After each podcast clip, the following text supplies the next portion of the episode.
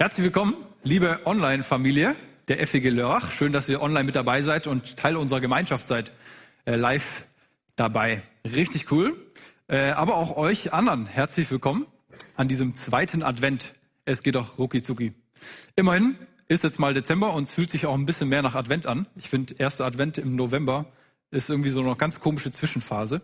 Aber ich weiß nicht, wie es euch geht. Vielleicht seid ihr auch schon richtig so im Adventsfieber oder Weihnachts, habt schon einen Weihnachtsmarkt abgeklappert, habt schon alle Geschenke besorgt oder weiß ich was, was euch da in Stimmung bringt. Ist ja sehr unterschiedlich.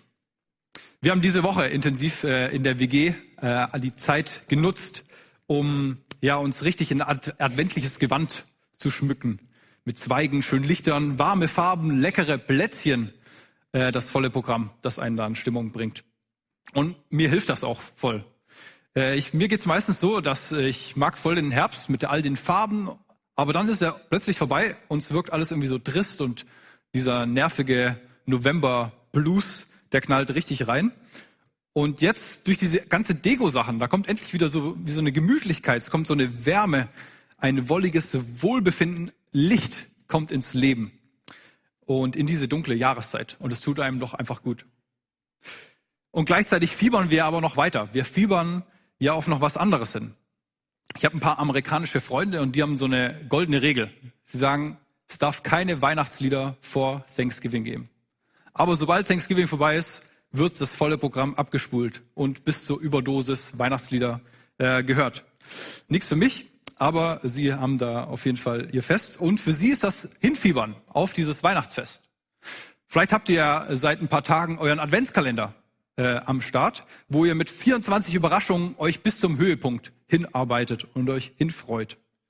Oder ihr habt den Adventskranz, wo ein Sonntag nach dem anderen die Kerzen wachsen bis zu diesem vierten Kerze und bis zum 24. September, äh, Dezember, das große Fest, den, den Heiligabend, wo das, der große Höhepunkt ist. Es wird immer heller und heller bis zu diesem großen Freudenfest. Auch mit unserer Themenreihe sind wir voll, äh, fiebern wir diesem Weihnachten voll entgegen. Wir sind voll in der Adventszeit mit dabei. Wir haben in dieser Themenreihe uns diesen typischen adventlichen, weihnachtlichen Schlagwörtern gewidmet. Ruhe, Freude, Hoffnung, Frieden. Echte weihnachtliche Klassiker. Und zugleich auch große Sehnsüchte, die uns äh, in uns sind, die wir in uns spüren und die uns begleiten. Und jetzt mal ganz ehrlich, wenn ihr an diese Worte denkt, finden wir die wirklich in dieser Weihnachtszeit? Oder ist das mehr so eine Augenwischerei, so ein bisschen Weihnachtsromantik, frommes Wunschdenken? Das ist die Frage. Und genau dem gehen wir nach. Wir sind schon mitten dabei. Und äh, ich lade dich ein, mit dabei zu sein und dich drauf freuen. Heute steht nämlich die Freude im Mittelpunkt. Die steht im Rampenlicht. Und meine These des Tages, die stelle ich mal voraus, denn meine These des Tages ist, so wie die Wohnungen gerade dekorativ derzeit wieder erleuchten, hat diese adventliche Freude das enorme Potenzial, auch Licht in unser Leben zu bringen. Und das wollen wir uns doch nicht entgehen lassen, oder? Ich denke, dieses Thema ist super relevant. Diese Sehnsucht nach Freude ist doch so groß und sie ist so präsent in uns. Dieses Streben nach Glück, das Streben und diese Sehnsucht nach Leichtigkeit, nach sich einfach zu freuen. Teil von einem schönen Leben. So stellen wir uns das doch vor. Gleichzeitig aber merken wir doch so oft, dass es nicht immer so ist und dass das mit unserer Lebensrealität dann doch nicht immer so ganz übereinstimmt. Und gerade in dieser Zeit spüren das eigentlich sehr viele Menschen. Im Herbst und im Winter leiden eigentlich viele Menschen nicht nur unter einer Erkältung, die ja auch gerade die Runde macht, sondern kämpfen auch mit seelischen Herausforderungen. Man nennt es auch den Herbst- oder den Winterblues. Biologisch gesehen ist das eine Zeit, wo für viele Menschen der Körper aus dem Gleichgewicht kommt. Unser Körper braucht Licht, um unsere innere Uhr einzustellen, um unseren Rhythmus zu finden. Wann wir müde werden, wann wir aufwachen und wird eben über diese Licht reguliert, über diesen Lichteinfall. Und diese Hauptursache für diesen Blues, diesen Winter- oder Herbstblues, ist dieser Lichtmangel, den wir haben, der uns ins Ungleichgewicht bringt. Unsere Augen empfangen während dieser kalten Jahreszeit weniger von diesem Licht und signalisieren dem Gehirn, dass es Zeit ist, runterzufahren. Und da wird dann so ein, äh, so ein Enzym, äh, Melatonin, wird produziert, das uns müde macht und unsere Stimmung senkt. Müde, schlapp, antriebsarm, depressive Verstimmung, Einsamkeit, Lustlosigkeit. Findest du dich darin wieder? Ja, dann frohe Weihnachten. Denn ist das nicht krass in dieser Weihnachtszeit, dass da irgendwie so eine krasse Spannung spürbar ist, wie sonst kaum in diesem Jahr? Diese krasse Spannung von Wunsch und Wirklichkeit. Wir fiebern diesem Weihnachtsfest entgegen, diesem Fest der Liebe und der Hoffnung, dieses Fest der Freude, des Lichts, dieser Geborgenheit und Wärme. Wie schön. Aber dann erleben wir Müdigkeit, Lustlosigkeit, Weihnachtsstress, Dunkelheit, fühlen uns einsam und betrübt. Und wenn wir dann noch an das traumhafte Weihnachten denken, wird uns eigentlich nur bewusst, was wir eigentlich nicht, alles nicht haben und was wir nicht erleben. Es ist doch paradox, diese Weihnachtszeit mit dieser Spannung. Aber wie gehen wir nun damit um? Was hilft uns da weiter und wie kommen wir jetzt zu dieser weihnachtlichen Freude? Eine einfache Lösung wäre ja zu sagen, hey, hey, freu dich doch mal. Hey, freu dich doch, das ist doch Weihnachten. Mach's dir doch nicht so schwer. Das ist doch ein Fest der Freude. Freu dich doch. Aber meistens ist das eher wie so ein billiger Ratschlag, der so ankommt. So in die Kategorie, streng dich doch einfach mal ein bisschen an. Ach, ist doch gar nicht so schlimm, was du erlebst. Ja, die Sachen, die wir eigentlich ganz gut gern hören, wenn es uns nicht gut geht, ne? Ich denke, führt, führt meistens nicht zum Ziel. Vielleicht wäre eine Strategie, es mal mit Lach-Yoga zu probieren. Ich weiß nicht, ob ihr da schon mal Erfahrungen damit gemacht habt. Äh, ist auf jeden Fall ein bisschen witzig. Man stellt sich im Kreis und lacht sich so lange gegenseitig an, bis man wirklich lachen muss. Und dann steht man ja ein bisschen ulkig im Kreis rum und lacht in der Gegend rum, ohne eigentlich einen Grund dafür zu haben. Aber führt uns das zu dieser weihnachtlichen Freude? Oder bleibt es irgendwie so ein Geblätscher? Naja, die Spannung bleibt, die Sehnsucht bleibt. Und ich denke, wir brauchen eine andere Perspektive, um dieser adventlichen Freude näher zu kommen. Und ich dachte, wir reden heute was, über was ich mich wirklich auch gut auskenne. Ähm, Schwangerschaft und Babys. Also Johanna, das ist noch deine Chance, meinen Platz einzunehmen und dann wirklich als Expertin hier zu reden. Aber du meldest dich, ne? Ja, ich kenne mich eigentlich schon aus, weil in meiner Nachbarschaft ist das äh, St. Elisabethen Krankenhaus. Und da hat eigentlich der halbe Landkreis äh, das Licht erblickt und auch die ersten Schreie geübt. Genau, und ich bin live dabei. Jetzt denkt man sich, was hat das mit Weihnachten zu tun? Klar, Jesus und so, der kommt dann auf die Welt. Aber schwangere Bäuche und hüpfende Kinder haben mit Weihnachten zu tun, zumindest indirekt. Den einen oder anderen wird das an die Geschichte erinnern des Besuches der Maria bei Elisabeth. Ein paar Monate vor dem Weihnachtsfest. Und diese beiden Frauen, Maria und Elisabeth, die haben doch so einiges gemeinsam. Die erste Gemeinsamkeit ist die Verwandtschaft. Sie sind aus der gleichen Sippe. Sie sind verwandt. Der zweite, die zweite Gemeinsamkeit ist der dicke Bauch. Also sie sind beide gleichzeitig schwanger. Die Elisabeth ein bisschen früher dran, aber sie sind gleichzeitig, zeitgleich schwanger. Und das verbindet ja auch miteinander. Drittens, was sie miteinander verbindet, ist diese wundersame Schwangerschaft. Elisabeth galt die meiste Zeit ihres Lebens als unfruchtbar. Der Kinderwunsch blieb ihr verwehrt. Und sie war bereits in einem Alter, wo man eigentlich gar nicht mehr dran denkt, Kinder zu kriegen.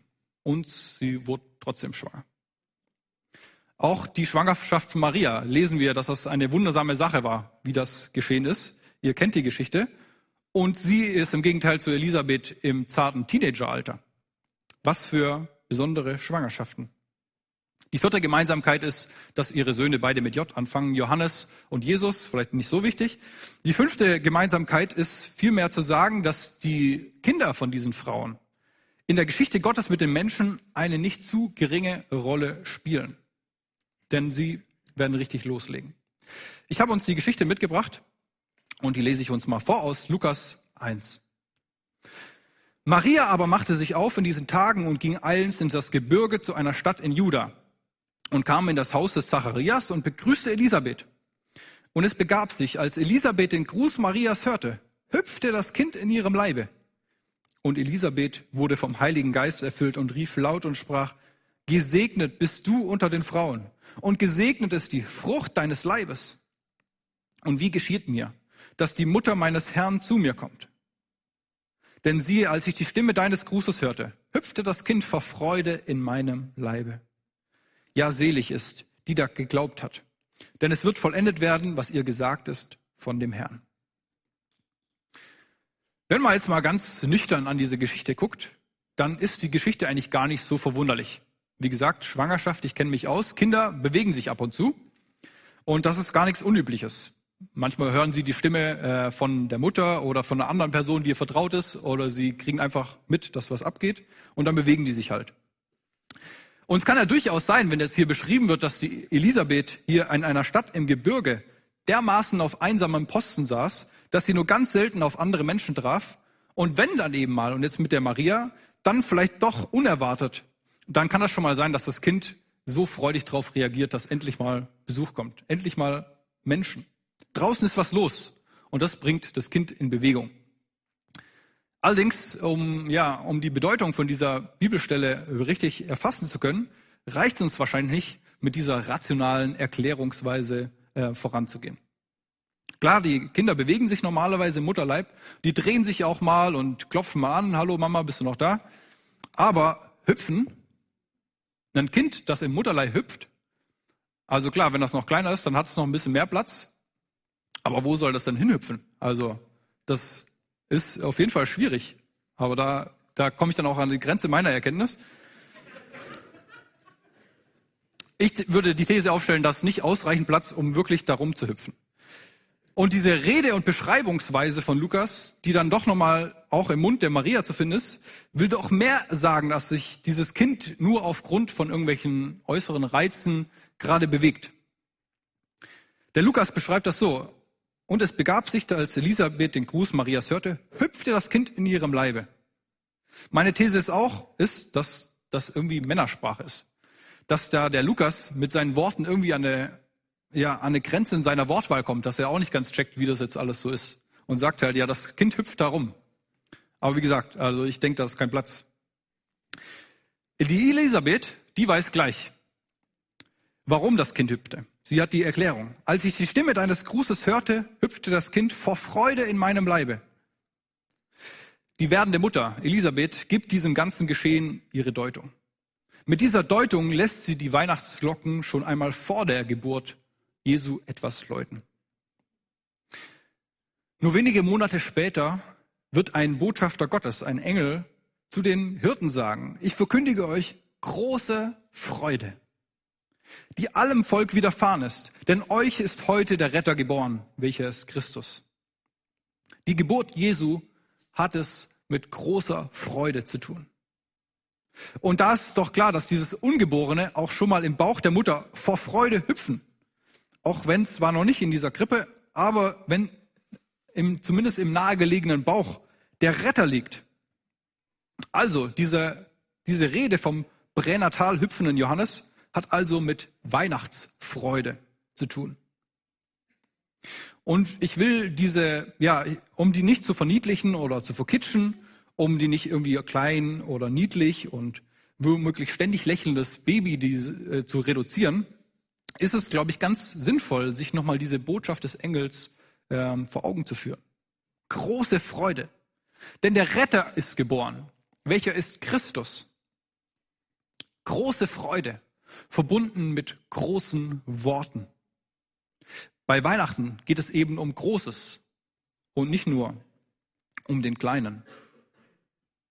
Mit der Geburt Jesu schlägt Gott ein neues Kapitel auf in seiner Geschichte mit den Menschen. Es ist eine echte Zeitenwende, es ist eine Revolution, es ist der wichtigste Moment in der Menschheit. Der Retter, der Heiland, der Helfer ist da. Der Retter ist da. Und dieser Begriff des Retters findet sich schon in dieser alttestamentlichen Geschichte der Befreiung der Israeliten aus Ägypten. So ist Gott Retter. Er befreit seine Leute aus der Unterdrückung, aus der Sklaverei. Und so einer ist auch Jesus. Er wird dafür sorgen, dass Menschen nicht mehr unterdrückt, versklavt oder missbraucht werden. Und auch nicht von allem Übeln, das ihnen getan wird oder das sie selbst tun. Alles Sündige. Alle Sünde wird keine Unterdrückungsmacht mehr haben. Große Freude. Christus. Diese Titel stehen für den von Gott Gesandten, den von Gott Beauftragten. Der Engel hat das wenig überraschend damals schon kapiert. Dieses Baby ist nicht nur ein süßes, niedliches und auch schreiendes, schlafraubendes kleines Menschlein. Vielmehr, dieser Jesus ist der Christus, der von Gott Gesandte und Beauftragte. Und da kommt Freude auf. Und da kann man auch mal vor Freude hüpfen. Maria und Elisabeth ahnen, dass da echt was im Busch ist. Ja, und sogar der ungeborene Johannes spürt das. Der Retter, nachdem sich das Volk schon so viele Jahrhunderte entgegengesehnt hat. Ausgerechnet dieser Retter ist im Anmarsch. Nach Jahrhunderten November Blues am Stück kommt Rettung. Es wird wahr. Es wird real. Und wir sehen eine richtige Freudenwelle, die das auslöst, die die Ankunft des Retters auslösen. Wenig später lesen wir von Maria, die ein Loblied singt. Meine Seele erhebe den Herrn und mein Geist freut sich über Gott, meinem Retter. Auch Zacharias, der Papa von Johannes, stimmt in dieses Loblied ein. Gelobt sei der Herr, der Gott Israels, denn er hat besucht und erlöst sein Volk. Den Engeln wird die Freude verkündet. Sieh, ich verkündige euch große Freude, die allem Volk widerfahren ist, denn euch ist der heute der Heiland geboren, welcher ist Christus, der Herr in der Stadt Davids. Wir hören die Geschichte von den Weisen, die aus fernen Ländern diesen Stern sehen und die direkt wissen, hier geschieht etwas Bedeutungsvolles. Hier ist ein neuer König und wir müssen diesen König sehen. Wir lesen von einem Propheten, Simeon, der sein ganzes Leben nur darauf gewartet hat, dass dieser Retter kommt. Als er Jesus im Tempel sieht, sagt er, Herr, nun lässt du deinen Diener in Frieden fahren. Wie du gesagt hast, denn meine Augen haben deinen Heiland gesehen, das Heil, das du bereitet hast vor allen Völkern. Ein Licht zur Erleuchtung der Heiden und zum Preise deines Volkes Israel. Sein ganzes Leben hat er auf diesen Moment gewartet. Und er sieht ihn. Jesus, den Retter, den Christus und ist bereit zu sterben. Schon bevor Jesus und Johannes geboren sind, bahnt sich also im Bauch von ihren Müttern dieser Weg. Diese Freude bahnt sich den Weg. Aber Freude eigentlich über was? Johannes bedeutet, Gott ist gnädig. Jesus bedeutet, Gott rettet. Zusammen ergibt das Rettung aus Gnade. Gott rettet gnädig. Das ist die Essenz der Freudenbotschaft. Das ist der Kern der Weihnachtsfreude, die diese zwei Cousins miteinander verbinden. Und was wir erkennen ist und was die Botschaft des heutigen Tages ist, all diese Menschen, die sich auf diesen Jesus freuen und an diesem Retter und für die das einer der wichtigste Moment ihres Lebens ist, ist eine Sache entscheidet. Jesus, sie haben Jesus als den Retter erkennt und dies bringt ihnen unendliche Freude. Und ich denke, das ist auch für uns entscheidend. Wenn wir zu dieser adventlichen Freude vordringen wollen, wenn sie Teil von unserem Leben werden soll, dann hängt das im Wesentlichen davon ab, ob wir Jesus als den Retter erkennen. Denn Jesus als den Retter zu erkennen, bringt adventliche Freude. Das Baby im Mutterleib, Johannes, erkennt das Baby Jesus und hüpft freudig. Und auch die Mutter Elisabeth erkennt die Bedeutung des Babys. Sie nennt Maria die Mutter ihres Herrn. Also sie nennt Jesus ihren Herrn, bevor er überhaupt geboren ist. Sie erkennt die Bedeutung von ihm und sie erkennt, welche Stellung sie zu ihm hat. Wer Jesus erkennt, der erkennt Gott. Wir erfahren hier von der Gotteserkenntnis und eines Babys, das Monate vor seiner Geburt steht. Es bedeutet Gottes Erkenntnis, Gottes Begegnung ohne Theologiestudium, ohne Religionsunterricht, ohne Vorkenntnisse. So unkompliziert. Und ich denke, diese Geschichte, die lädt uns ein, ganz unkompliziert uns selbst auf die Suche zu machen, wer dieser Jesus ist. Wer ist dieser Retter? Und was hat dieser Retter mit mir zu tun? Ich denke, diese ganze Geschichte, sie weist uns darauf hin, dieser Jesus ist einzigartig. Schaut euch mal das an, wie Leute sich freuen, als wäre das der wichtigste Moment in ihrem Leben. Warum freuen sie sich so sehr über diesen Jesus? Diese Geschichten, sie sagen uns, hey, dieser Jesus ist wichtig. Es geht um diesen Jesus. Schaut ihn euch an. Diese Geschichte lädt uns ein, darüber nachzudenken, was bedeutet es, dass Jesus Retter ist. Und ich habe versucht, euch das ganz knackig auf den Punkt zu bringen, was es bedeutet, dass Jesus ist Retter. Jesus ist Retter, weil Jesus schenkt ewiges Leben. Ich bin der Weg, die Wahrheit und das Leben. Niemand kommt zum Vater, denn durch mich. Jesus ist Retter, weil Jesus lebendige Hoffnung gibt. Ich bin die Auferstehung und das Leben. Wer an mich glaubt, der wird leben, obgleich er sterbe. Jesus ist Retter, weil er für unser Leben sorgt. Ich bin der gute Hirte. Der gute Hirte lässt sein Leben für die Schafe. Jesus ist Retter, weil er Licht in unsere Dunkelheit bringt. Ich bin das Licht der Welt. Und wer mir nachfolgt, der wird nicht wandeln in der Finsternis, sondern wird das Licht des Lebens haben. Jesus ist Retter, weil er uns erfülltes Leben gestaltet. Ich bin das Brot des Lebens. Wer zu mir kommt, der wird nicht hungern. Und wer an mich glaubt, den wird nimmer mehr dürsten. Jesus ist Retter, weil er schenkt Rettung vors Tod und Gericht. Ich bin die Tür. Wenn jemand durch mich hineingeht, wird er selig werden und wird ein- und ausgehen und Weide finden.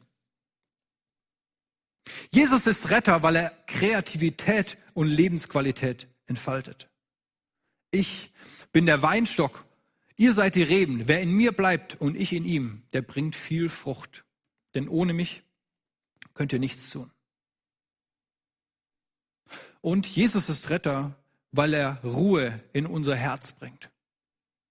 Kommt her zu mir, all die ihr mühselig und beladen seid.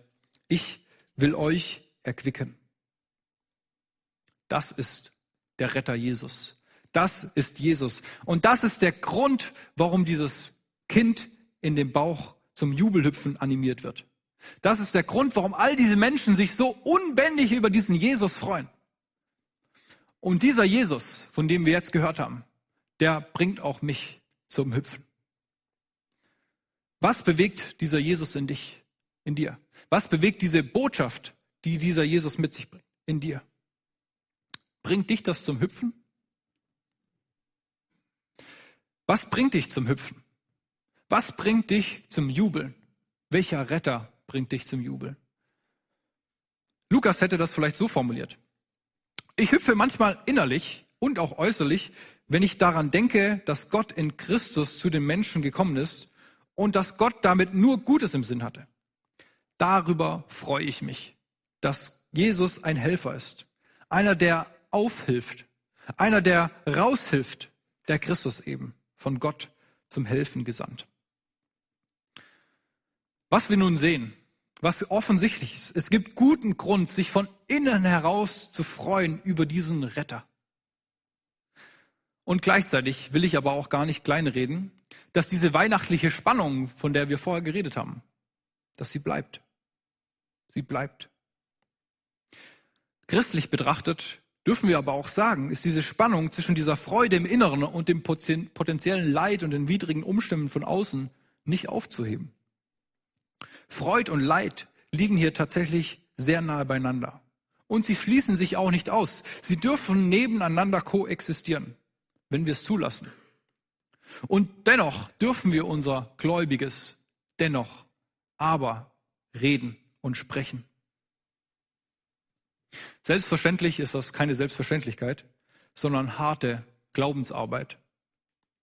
der Glaube daran, dass paradoxerweise das Leid und Jesu, das Leid Jesu und ja auch sein Tod uns das Leben und damit die Freude schenkt? Wie paradox ist das? Unsere Freude. Unsere Freude ist nicht von den Umständen abhängig. Unsere Freude ist nicht von den Umständen abhängig, sondern von unserem Retter Jesus. Auch das ein wichtiger Satz. Unsere Freude ist nicht abhängig von den Umständen, sondern von unserem Retter Jesus. Und deswegen dürfen wir uns auch angesichts von viel Leid in dieser Welt oder auch eben unseren persönlichen Umständen, die uns herausfordern, dennoch diese adventliche Freude gönnen. Und auch gerade deswegen. Mir hat vorher nach dem ersten Gottesdienst jemand ein, ein Bild geteilt, das er irgendwie von dieser Predigt hatte und ich fand das super cool, dieses Bild. Wenn ihr euch dran zurückerinnert, und ich hoffe, ihr habt äh, das irgendwie so eine kindheitliche Erfahrung, äh, was Weihnachten angeht, dann ist das ja immer ein bisschen aufregend auch gewesen, wenn dann dieser Heiligabend da ist und diese Geschenke irgendwie in Erwartung sind. Man weiß, oh, die, die Eltern haben da immer verschiedene Strategien, das alles ein bisschen geheimnisvoll zu gestalten. Auf jeden Fall fiebert alles auf diesen Heiligabend und natürlich die Geschenke für die Kinder also wir haben, man hat eine so große Erwartung, man, man, man stellt so viele Sachen in Frage, es gehen einem so viele Sachen durch den Kopf. Aber dann kommt dieser Moment. Es kommt dieser Moment, wo man diesen Blick auf den Baum hat und drunter sind die, all die Geschenke. Was passiert in diesem Moment? Wir vergessen alles andere. Alles andere, was wir in unserem Alltag beschäftigt, all unsere Ängste und Sorgen, völlig nebensächlich. In diesem kindlich nicht. Wir Erwachsene sind da ein bisschen abgehärtet. Aber dieses kindliche Ich vergisst alles und hat diese Geschenke im Blick und freut sich an diesen Geschenken. Nichts ist in diesem Moment wichtiger als diese Geschenke. Ich denke, das kann uns was sagen. Wenn wir zum Beispiel an Maria und Elisabeth denken, sie freuen sich dermaßen über diesen Retter Jesus, obwohl sie noch überhaupt nichts von dieser Rettung erfahren haben. Von dieser Erlösung haben sie überhaupt noch nichts geschmeckt und dennoch haben sie so eine Freude in sich. Welche Menschen loben Gott dafür? Ja, welche Menschen loben Gott in einer Situation, wo sie misshandelt werden, wo sie in Armut leben, wo sie unterdrückt werden? Warten wir nicht viel öfters erst, dass Gott ein Wunder tut, dass er uns befreit, dass er uns Segen schenkt und dann nehmen wir das zum Anlass, ihn zu loben und zu preisen? Maria und Elisabeth finden schon vorher ihr Ja dazu. Sie kennen ihren Gott. Und diese Freude, die sie erleben, diese Freude, die wir über unseren Retter haben, die hat auf jeden Fall die Notwendigkeit, sich zu festigen. Und ich denke, diese festigt sich in Begegnung. All diese Leute, von denen wir gehört haben, sie freuen sich nicht nur über einen Retter, der kommt, nein, sie wollen ihm begegnen. Sie wollen ihn sehen. Und wenn wir von diesen Begegnungen lesen, wenn wir, ja, wie sie Jesus begegnen, dann bringen diese Begegnungen Licht und Hoffnung in ihr Leben. Diese Begegnungen mit Jesus machen für sie einen echten Unterschied und krempeln ihr Leben um. Diese Menschen inspirieren uns, nicht nur uns an unserem Retter von Herzen zu erfreuen, sondern auch ihm zu begegnen. Sei das in der Begegnung im persönlichen Gebet, Sei das in der Anbetung, wo wir unsere Freude auch zum Ausdruck kommen. Oder sei das zum Beispiel im Abendmahl, was wir gleich zusammen feiern. Was für eine besondere Feier davon, dass Jesus der Retter ist. Dass er sein Leben für uns gab, für unsere Rettung, für unsere Vergebung, für unser Heilsein, unser Versöhntsein mit Gott. Was für eine Feier, um die Gemeinschaft mit unserem Retter zu genießen. Was für ein Freudenmal, sodass wir sagen können, Gott nahe zu sein, das ist mein Glück. Ich bete. Jesus, du siehst jeden Einzelnen, der hier ist oder der online zuguckt, in seiner adventlichen Situation. Du siehst, was uns umtreibt, was für Sorgen und Nöte uns beschweren, was uns herausfordert. Ich bitte dich, dass du uns diese, in diese adventliche Freude reinführst. Ich bitte dich, dass du uns zeigst, dass du unser Retter bist und was das für uns bedeutet. Ich bitte dich, dass du diesen, diesen, diese Saat der Hoffnung und des Lichts und des Lebens in unseren Alltag und in unsere Situation pflanzt. Und ich bitte dich, dass diese Freude, die aus unserem Innern kommt, viel stärker strahlt als alles, was uns da belasten kann. Herr, schenk du uns lebendige Begegnungen mit dir. Schenk uns die Freude über deine Gegenwart. Schenk uns die Freude an deiner guten Nachricht, die du gelebt und ausgestrahlt hast. Amen. Der Herr segne dich und behüte dich. Der Herr lasse sein Angesicht leuchten über dir und sei dir gnädig. Der Herr erhebe sein Angesicht auf dich und schenke dir seinen ewigen Shalom, seinen Frieden. Der Herr segne dich. Amen. Amen. Einen wunderschönen Sonntag wünsche ich euch.